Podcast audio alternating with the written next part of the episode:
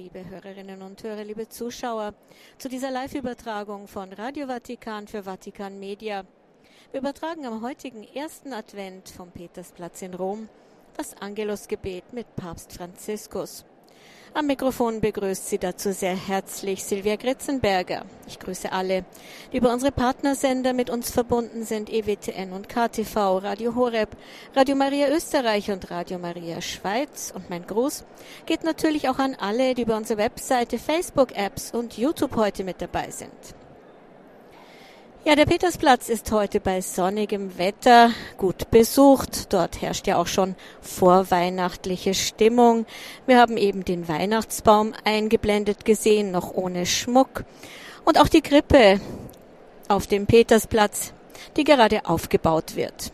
Sie ist dieses Jahr aus Holz und wird am 3. Dezember um 17 Uhr gesegnet werden. Zeitgleich werden dann auch die Lichter am Weihnachtsbaum entzündet. Ja, und mit dem ersten Adventssonntag am 27. November beginnt nicht nur die vorweihnachtliche Adventszeit, sondern auch ein neues Kirchenjahr. Der Advent gilt als eine Zeit der Stille und der Besinnung, die vierwöchige Vorbereitungszeit auf Weihnachten. Das Wort Advent kommt vom lateinischen Adventus und bedeutet Ankunft, Christen verbinden damit die Erinnerung an die Geburt Jesu in Bethlehem und das Erwarten seiner Wiederkunft am Ende der Zeit.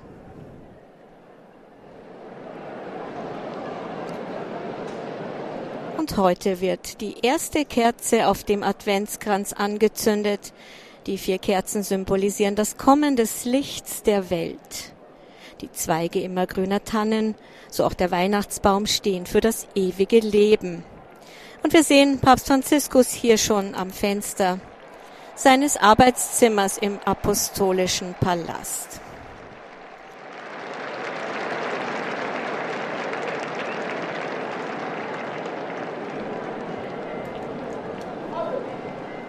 E Liebe Brüder und Schwestern, guten Tag und einen schönen Sonntag. Im Evangelium der heutigen Liturgie hören wir eine schöne Verheißung, die uns in die Adventszeit einführt. Euer Herr kommt. Der Herr kommt. Das ist die Grundlage unserer Hoffnung. Das ist das, was uns auch in den schwersten und schmerzlichsten Momenten unseres Lebens trägt. Gott kommt. Gott ist nah und er kommt. Das sollten wir nie vergessen. Der Herr kommt immer. Der Herr besucht uns. Er zeigt uns seine Nähe. Und er wird am Ende der Zeit wiederkommen, um uns mit seiner Umarmung zu umfangen. Fragen wir uns also, wie kommt der Herr? Und wie können wir ihn erkennen und willkommen heißen? Lasst uns kurz auf diese beiden Fragen eingehen. Die erste Frage, wie kommt der Herr? Wir haben schon oft gehört, dass der Herr auf unserem Weg gegenwärtig ist, dass er uns begleitet, zu uns spricht.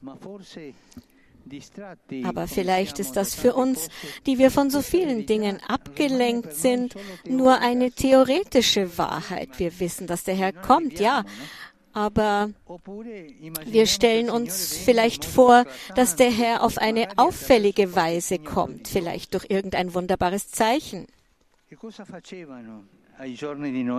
Und was taten die Menschen zur Zeit Noahs? Die normalen alltäglichen Dinge des Lebens. Sie aßen und tranken, heirateten und ließen sich heiraten. Vergessen wir eines nicht. Gott verbirgt sich in unserem Leben. Er ist immer da. Er verbirgt sich in den einfachen, gewöhnlichen Situationen des Lebens.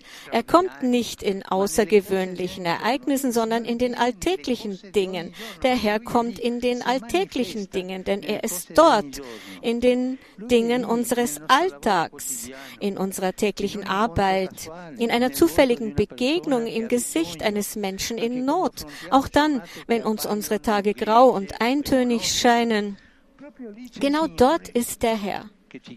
Der Herr, der uns ruft, zu uns spricht und unser Handeln inspiriert. Und da ist noch eine zweite Frage. Wie erkennen wir den Herrn und wie heißen wir ihn willkommen? Wir müssen aufmerksam und wachsam sein. Jesus warnt uns. Es besteht die Gefahr, dass wir sein Kommen nicht erkennen, auf seinen Besuch nicht vorbereitet sind. Ich habe bereits bei anderen Gelegenheiten an das erinnert, was der heilige Augustinus gesagt hat. Ich fürchte den Herrn, der vorübergeht. Damit ist gemeint, ich fürchte, dass der Herr vorbeigeht und ich ihn nicht erkenne. Von den Menschen zur Zeit des Noah sagte Jesus, dass sie aßen und tranken und nichts ahnten, bis die Flut hereinbrach und alle wegraffte. Wohlgemerkt, Sie haben nichts geahnt.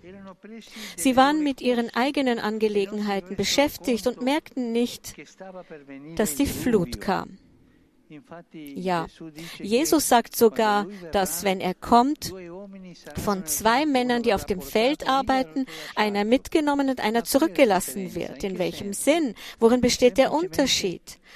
Der eine war wachsam und konnte Gottes Gegenwart im täglichen Leben wahrnehmen. Er hat gewartet. Der andere dagegen war abgelenkt damit beschäftigt, sich durchs Leben zu schlagen und nahm nichts wahr.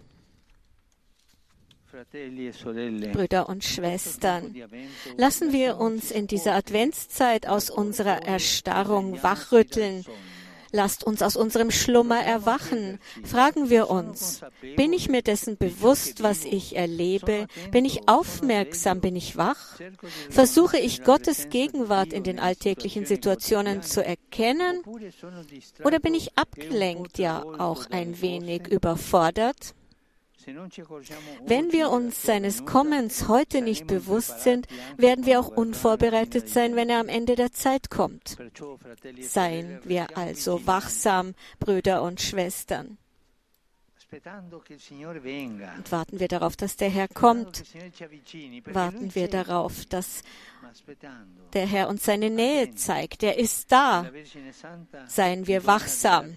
Möge uns die heilige Jungfrau, die Frau der Erwartung helfen, die in dem bescheidenen und verborgenen Leben von Nazareth das Vorübergehen Gottes zu erkennen vermochte und ihn in ihrem Schoß aufnahm. Sie möge uns helfen, auf diesem, in dieser Vorbereitungszeit das Kommen des Herrn zu erwarten, der vorübergeht. Ave Maria, grazia plena, Dominus tecum, benedicta tui mulieribus et benedictus fructus ventris tui, Iesus. Santa Maria, Mater Dei, ora pro nobis peccatoribus, nunc et in hora mortis nostre. Amen. Ecce ancilla Domini. Ave Maria, grazia plena, Dominus tecum, benedicta tui mulieribus et benedictus fructus ventris tui, Iesus. Santa Maria, Mater Dei, ora pro nobis peccatoribus, nunc et in hora mortis nostre. Amen. El verbum caro factum est. Et nobis. Ave Maria, grazia plena, Dominus tecum, benedicta tui mulieribus et benedictus fructus ventris tui, Iesus. Santa Maria, Mater Dei, ora pro nobis peccatoribus, nunc et in hora mortis nostre. Amen. Ora pro nobis, Santa Dei Genitrix. Udine ficiamur promissionibus Christi.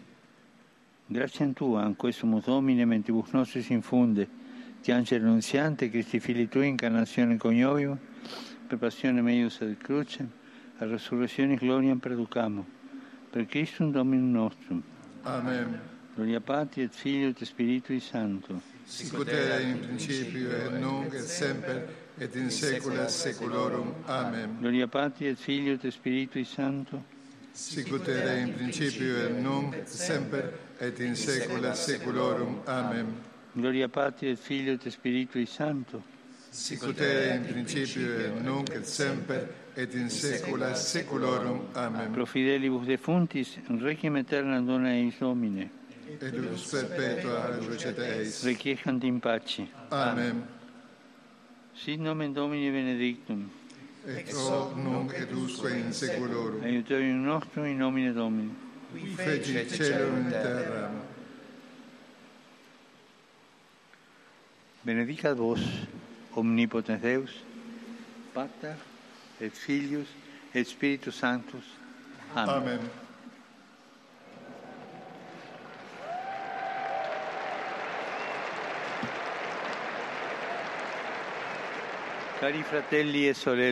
Liebe Brüder und Schwestern, mit Sorge verfolge e ich die Zunahme der Gewalt und der Auseinandersetzungen e in.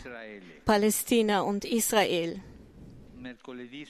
Am vergangenen Mittwoch hat es in Jerusalem zwei Attentate e un gegeben, bei denen viele Menschen verletzt wurden und ein junger Israeli sein Leben verloren hat. Und auch ein palästinensischer Jugendlicher hat sein Leben verloren. Die Gewalt zerstört die Zukunft, das Leben der jungen. Menschen und sie zerstört auch jede Hoffnung auf Frieden. Beten wir für diese jungen Jugendlichen, die ihr Leben verloren haben, besonders für ihre Mütter. Ich hoffe, dass die israelischen und palästinensischen Autoritäten alles tun, um den Weg des Dialogs einzuschlagen, ohne, denen, ohne den es nie Frieden im Heiligen Land geben, geben wird. Ich versichere die Bevölkerung der Insel Ischia meiner Nähe, wo es einen Erdrutsch gegeben hat. Ich bete für die Opfer und für alle, die Hilfe leisten. Und ich erinnere auch an Burkhard Schäffer, der vor drei Tagen gestorben ist. Hier unter den Kolonnaden des Petersplatzes. Er ist erfroren. Ich grüße euch alle, die ihr aus Italien und verschiedenen Ländern hierher gekommen seid. Besonders grüße ich die Pilger aus Warschau und Granada, die Vertreter der rumänischen Gemeinschaft und die aus Timor-Est, die nach Rom gekommen sind. Ich grüße die Gläubigen aus Ecuador, die heute das Fest unserer lieben Frau von El Quinche, ihrer Schutzpatronin, feiern. Ich grüße die Freiwilligen des Roten Kreuzes, Prolocco d'Italia, die Gläubigen aus Turin. Und Palermo, Grottamare und Campobasso. Mein besonderer Dank geht An die an die Gruppen, die an die Not der Italiener erinnern, die unter den Energie, steigenden Energie- und Lebensmittelpreisen leiden. Ich grüße die Teilnehmer am Marsch gegen sexuelle Gewalt gegen Frauen. Das ist leider ein weit verbreitetes und Phänomen, das auch als Kriegswaffe genutzt wird. werden wir nie müde zu sagen Nein zum Krieg, Nein zur Gewalt, Ja zum Dialog, Ja zum Frieden. Besonders gilt das für die leidgeplagte Ukraine. Wir haben an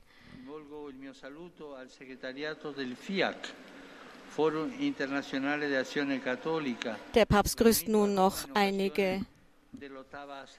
Italienische Pilgergruppen, die heute auf den Petersplatz gekommen sind. Euch allen einen gesegneten Sonntag und eine schöne Adventszeit.